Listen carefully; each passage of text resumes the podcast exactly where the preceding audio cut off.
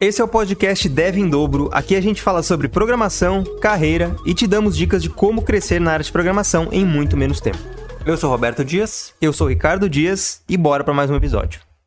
É E isso. Bora pro episódio de hoje, a gente vai falar sobre low code, né? É um assunto que causa um pouco de burburinho aí para quem tá começando na área, né? Sempre tem aquela velha história, né? Ah, será que o low code, será que é o, sei lá, tecnologia XYZ vai tirar o meu emprego de programação, né? Parece que hoje em dia tudo vai tirar o teu emprego de programação. As pessoas têm um, me- um medo que alguma coisa vai substituir elas, né? E acabam não focando nas coisas que elas realmente precisam fazer, né? Eu vejo isso muito uma- como uma muleta mesmo.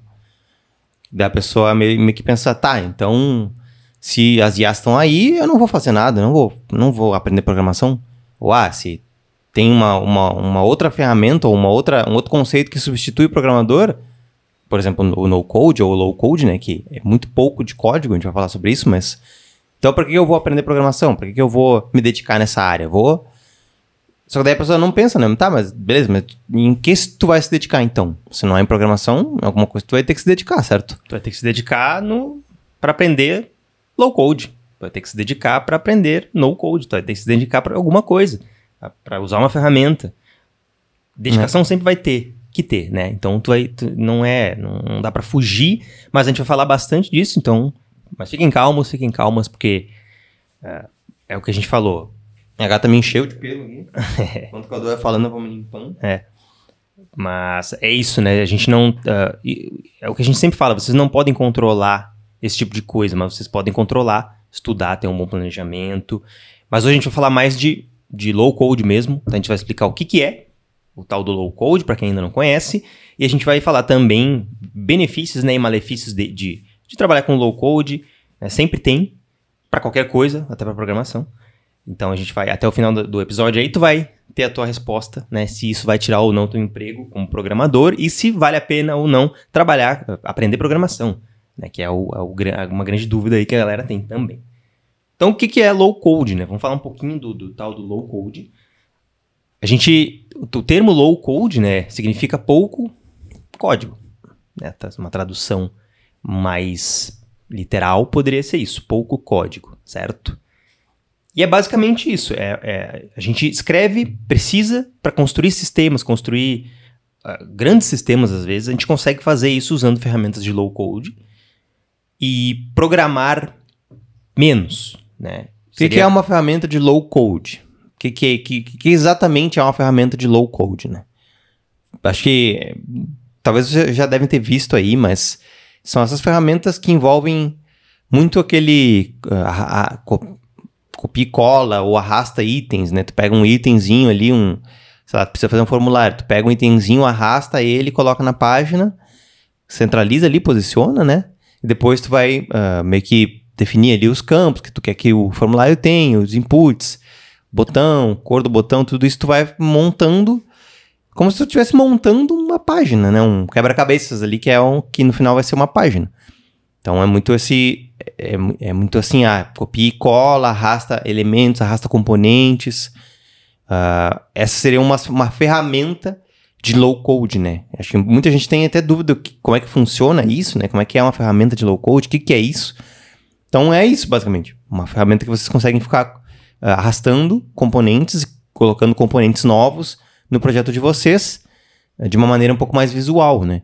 Do que num código que tu pode montar essa mesma interface, digamos assim, esse mesmo formulário, só que com código, né? Utilizando o código HTML, o código CSS para estilizar, o código JavaScript para fazer uma validação. Uma analogia que dá para fazer também é com a construção de uma casa, né? Como quando a gente programa algo do zero, né? Um programador que vai lá e realmente programa ah, algo, enfim, usando as tecnologias lá, HTML, CSS, JavaScript, React para fazer uma aplicação, seria uma, uma analogia seria construir uma casa do zero, botando os tijolinhos, subindo a parede, botando uma janela, fazendo tudo mesmo ali eh, na hora, na mão. Já no low code seria basicamente como se a casa tivesse uns pedaços prontos, assim já. Uma parede com uma janela. E tu vai juntando isso e colocando, né? Encaixando a tua casa, os bloquinhos ali. E depois tu pode, através de programação, customizar alguma coisa. Claro que assim, né? Não é algo fácil de fazer. Não é só porque é low code, aí a galera já acha que não. Então é muito simples de fazer. É, na verdade a pessoa vai pensar, ah, então é muito mais fácil low code do que, do que programar, porque esse é só arrastar tá e tudo meio copiar pronto, né? componente. É muito mais fácil, então eu vou aprender isso em vez de aprender programação, que é muito mais difícil. Só que daí tu tem que tem que entender que tu precisa primeiro analisar o que tu quer pra tua vida, né? O que tu quer pra tua carreira como programador. Se é que tu quer ser um programador, né? Porque o, o low code tu acaba talvez programando menos, né? No final das contas é, é isso, assim. Então, apesar de que gera essa, essa, essa, essa ideia de que o low code é muito fácil, não é bem assim também, né? É, e também não é bem assim que tu não vai precisar programar nada. É, exatamente. Tu vai, Uma coisa ou outra tu tem que customizar ali, né? tu vai ter que aprender alguns conceitos de programação. Não é, não é assim, ah, o cliente vai te pedir pra fazer alguma coisa e vai estar tudo pronto e, ah, beleza. Maravilha, o cliente pediu uma funcionalidade nova e vai estar tudo pronto ali pra eu fazer. Não, geralmente não é Até assim porque geralmente funcionar. o cliente vai pedir coisas diferentes do que, tá, do que tá ali no modelo, do que tá, né? Ou do que tu já fez. Então tu vai ter que adaptar, tu vai ter que customizar. Tu não vai poder dizer, não, mas isso não dá pra fazer. É, Aí- isso não dá, dá pra fazer porque eu não sei. Ou porque o meu, meu modelo não tá, não tá pronto assim. Então, é E isso. outra coisa, né? Não é só não é só a parte de ir lá e fazer o sistema, né? Tem toda a parte anterior de analisar junto com o cliente como é que as coisas vão precisar ser feitas, levantar os requisitos do, do- da aplicação, ver, ver as funciona- funcionalidades que vai ter. Tudo isso é trabalho do programador. Tudo isso vai ser teu trabalho também, mesmo usando uma ferramenta de low code para criar a aplicação. Tá? Então, não achem que é muito mais fácil, que a coisa que é as mil maravilhas, que tudo vai estar pronto na mão, porque não é assim que funciona, tá? E outra, outra coisa é que o low code também não tem, querendo ou não, não tem tanta empresa que usa, né?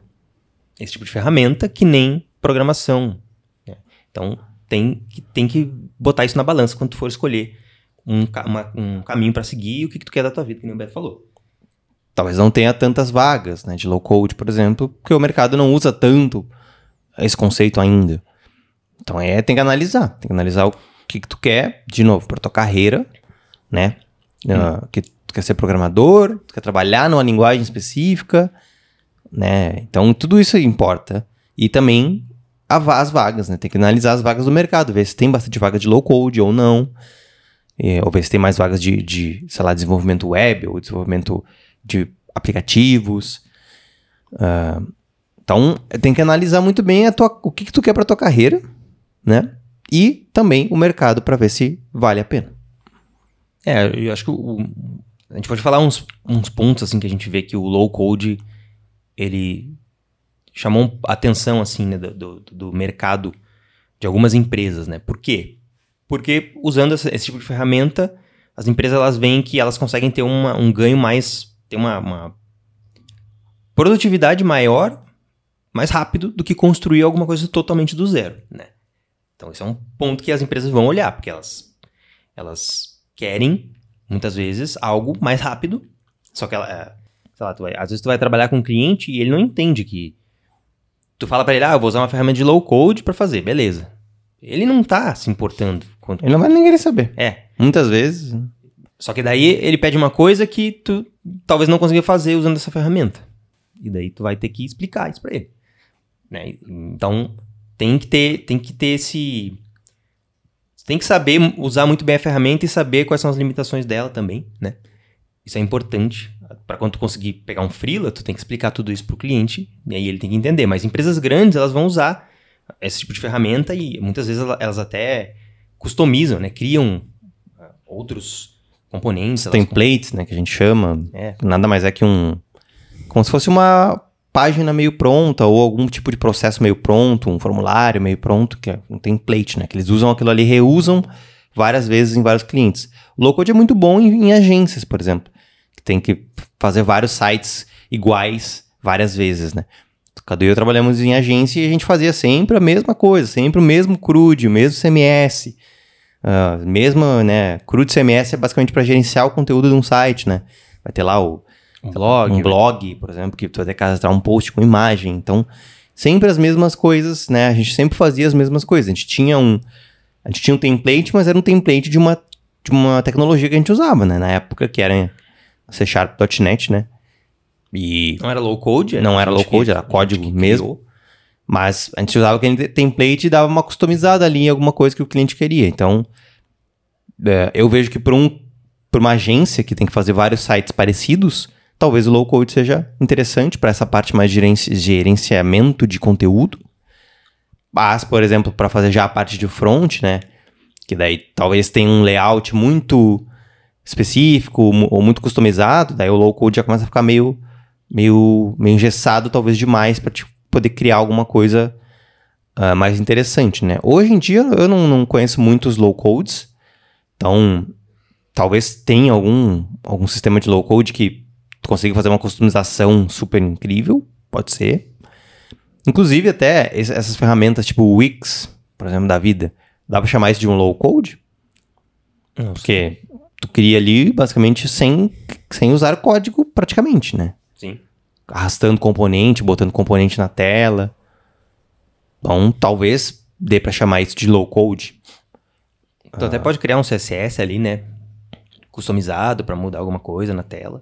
É, esses CSS customizados e tal, tu vai ter vários tipos de desses, desses gerenciadores, né? Tem o Elementor, por exemplo, que tu usa o Node.press. Tu pode botar um- alguma coisa mais customizada ali, um CSS. Tu pode botar algum script também, né? Um script de JavaScript. Então, de novo, né? Como a gente falou, para tu poder, mesmo para trabalhar com low code, tu vai ter que saber alguma coisa de programação de estilização, de, de script, né, com JavaScript, de HTML, às vezes tu vai ter que adaptar alguma coisinha. Então, é importante que tu saiba que mesmo com low code, tu tu não vai poder não saber nada de programação. É, as empresas também podem pensar o seguinte, né? Ah, eu vou. Eu não preciso de programadores, então, para fazer um, um sistema usando low code. Eu posso pegar uma pessoa que não sabe programar, ensinar uma ferramenta de low code para essa pessoa e, e ela vai conseguir dar conta do recado, né? Mas tem todo um processo de treinamento usando uma ferramenta dessas. Né? Não dá para jogar qualquer pessoa ali e esperar que a pessoa se vire e em duas semanas vai estar fazendo um projeto. Né? Tem que ter todo um treinamento, tem que ter, tem que ter um estudo da ferramenta. E vai ter que aprender um pouco de programação, porque alguma coisa ou outra tu vai ter que fazer usando programação dentro daquele, daquele sistema, daquele aplica daquela aplicação. Então, é isso, assim, é que nem tudo na programação. Low code não é bala de prata que vai resolver todos os problemas.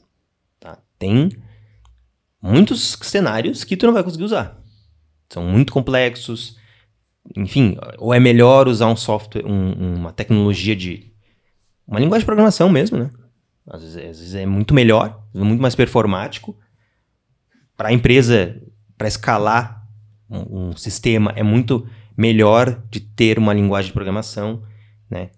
Não ter uma ferramenta de low code, por exemplo. Então, tem é que nem tudo na programação. Tem pontos positivos, pontos negativos. Tu não vai conseguir fazer tudo que tu quer usando low code, tá?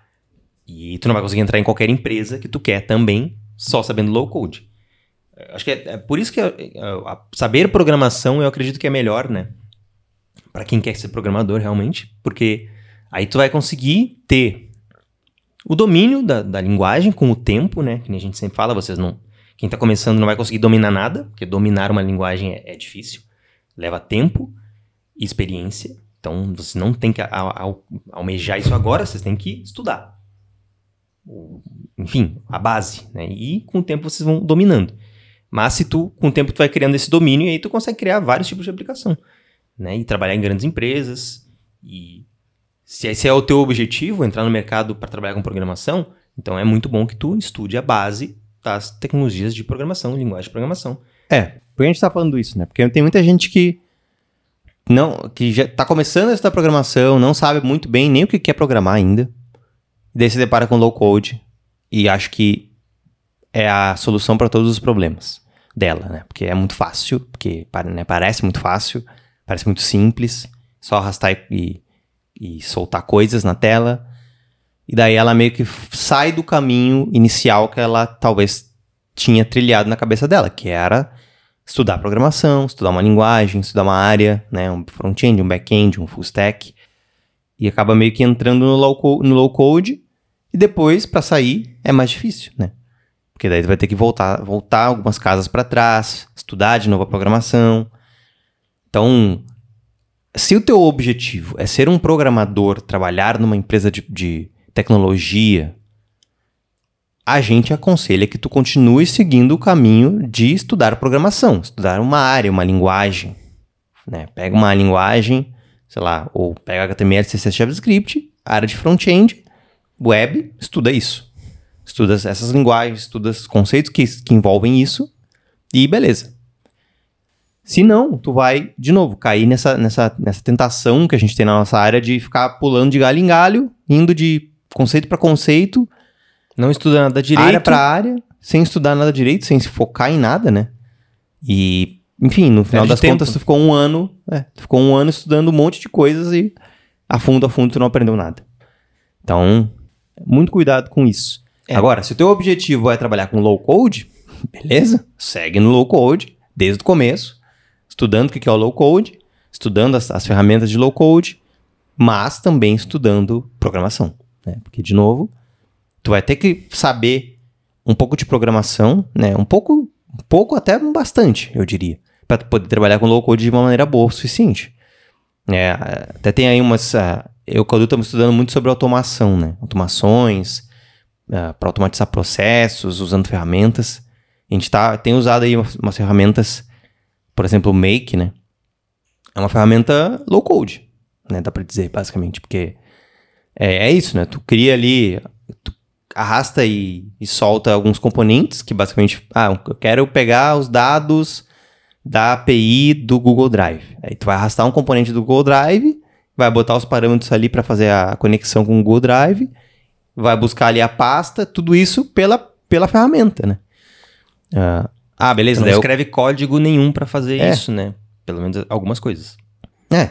No Make, acho que tu não, não escreve nada de código. Assim. É tudo, é tudo através desses componentes e de campos que tu vai ah, botando ali os dados que tu quer. Ah, eu quero quero buscar o nome da pasta do Drive. Tu vai ali e vai botar os códigos ali. Acho que no máximo tu vai usar ali um JSON, né? Tu vai ter que saber o que é um JSON, como é que ele funciona. Uh, arrays, né? Tu vai poder fazer loops ali dentro do, dessa ferramenta. Então. E daí isso, isso é muito legal, porque na, tu acaba. A gente tem esse problema na programação, né? De ter que muitas vezes reinventar a roda de coisas que a gente está construindo por exemplo, para consumir uma API ou para mandar um dado, dado para uma API. O Make ele faz isso basicamente na hora ali para ti, com esses componentes. Então, facilita muito esse, esse tipo de, de funcionalidade que a gente quer construir, né? Então, para isso, o low code é muito bom. Só que, de novo, nós somos, já somos programadores experientes, né? A gente pode usar aquilo ali de uma maneira consciente, né? E se precisar adaptar alguma coisa, a gente vai ali e adapta. É, né? Mas se a pessoa está recém começando e ela quer ser programadora e ela usa uma ferramenta dessas, ela pode correr o risco, de ficar mal acostumada com a ferramenta e não aprender programação daí, a base, né? Tudo que tem para aprender, que realmente não é fácil, né? Uh, parece dar a impressão que é mais difícil de que low, que low code, porque realmente é, né? Vai dar mais trabalho tu aprender isso. Só que também tu vai ter muito mais ferramentas para entrar numa empresa, para aprender qualquer, um, qualquer plataforma de low code que tu quiser. Resolver problema, né? Resolver qualquer problema que tu tiver, porque, de novo, se tu tiver um problema que tu não consegue resolver com uma linguagem, tu pode recorrer, recorrer a outra para resolver aquele problema, né? Ou se tem um, um, problema muito, muito mais fácil de resolver, tu pode ir lá e usar uma, uma ferramenta de low code, porque daí faz sentido. Então, eu, é, é, eu acho é, que é isso. Assim, tem... Aí, aí, aí, que tá, né? Acho que respondendo diretamente a pergunta aí do se o low code vai tirar os empregos. A resposta curta, no fim, é não. Né? Não vai tirar teu emprego de programador. Né? Até porque o low já está no mercado há muito tempo, né, pessoal? Não é uma coisa nova. É. Então, ele tá no mercado já há tempos. Tem gente usando, tem gente que não está usando, enfim. E a expertise de uma pessoa que conhece programação hoje é muito valiosa. Não só para programação em si, porque aprender programação tu vai aprender a pensar de forma estruturada, de forma lógica, inclusive para resolver os problemas da tua própria vida, não só de programação, né? Então, é, e usar essas ferramentas aí que o Beto falou, né? Usar umas ferramentas, algumas ferramentas de automação. Teve uma época que eu tive que mexer até em tráfego pago, ferramenta de Google, Google Ads, Facebook Ads, e eu consegui fazer muita coisa porque eu, porque eu sabia muita coisa de programação. Muita coisa de programação me ajudou nisso também, que não tem nada a ver com programação. Então, a expertise de um programador é extremamente valiosa, já é hoje em dia, vai ser cada vez mais no futuro. Então, quem souber, quem tiver a habilidade de programar, vai estar em vantagem no mercado, não só na área de programação, na área de tecnologia como um todo. Qualquer ferramenta, qualquer aplicativo, uma ideia que tu teve, tu vai conseguir construir isso sozinho ou com a ajuda de alguém ali, né? Mas tu vai conseguir construir muita coisa usando esse teu, teu conhecimento de programação, tá? Então, isso é, é muito bom que vocês comecem a ter, né? A galera que nos segue aqui já está estudando, então a gente, a gente gosta muito de ver que, que a galera é, realmente quer entrar no mercado, até por, por isso que a gente faz os conteúdos aqui, para ajudar vocês nisso. Mas não é só entrar no mercado, vocês podem fazer freela, vocês podem fazer um aplicativo daqui a pouco, com os conhecimentos que vocês têm, né? Fazer um site. Então tem muita coisa que dá para fazer com programação. Beleza? Não vai ser o low code que vai roubar o emprego de ninguém ainda. É, isso vai ser bom, é bom para o mercado que tem o low code, porque daí mais pessoas conseguem criar soluções para um monte de coisa. Mas sempre vai ter espaço para programador. Agora, no futuro, pelo menos até, os, até a Skynet aparecer e destruir o planeta ou os robôs é, é, roubarem o emprego de todo mundo. É o que a gente fala. se, se, se, o, se a IA roubar o emprego do programador, ela vai roubar o emprego de todo mundo. Então, não, não, não vai ter para onde fugir quando esse momento acontecer. Então, a melhor forma de, de se preparar para isso é saber programação. Né? para que daí tu consiga pelo menos entender o que está acontecendo e fazer alguma coisa a respeito, né? Então, é isso. Resumindo, segue, é, foca numa área, escolhe uma área, escolhe linguagens e foca nisso. Vai isso até tu se sentir bem o suficiente para começar a aprender outras coisas. E quer ser programador? Foca numa área e, e, e linguagens. Quer trabalhar com low code? Foca no low code. E estuda um pouco de programação também, né? Pelo menos a base ali para tu poder entender o que está acontecendo. E parem de se preocupar com mil coisas que podem ou não roubar o emprego de vocês. E foquem no que vocês podem controlar, que nem a gente sempre fala. Isso vocês não podem controlar. Se o, se, Se vai aparecer uma ferramenta nova no futuro que faz uma coisa que vocês fazem hoje. Ou a IA vai, sei lá, fazer muitas mais coisas do que vocês fazem hoje. Não dá para se preocupar com isso agora, nesse momento. Foquem no que vocês podem controlar, que é os estudos de vocês. Uh, enfim, o empenho de vocês, os estudos, a dedicação.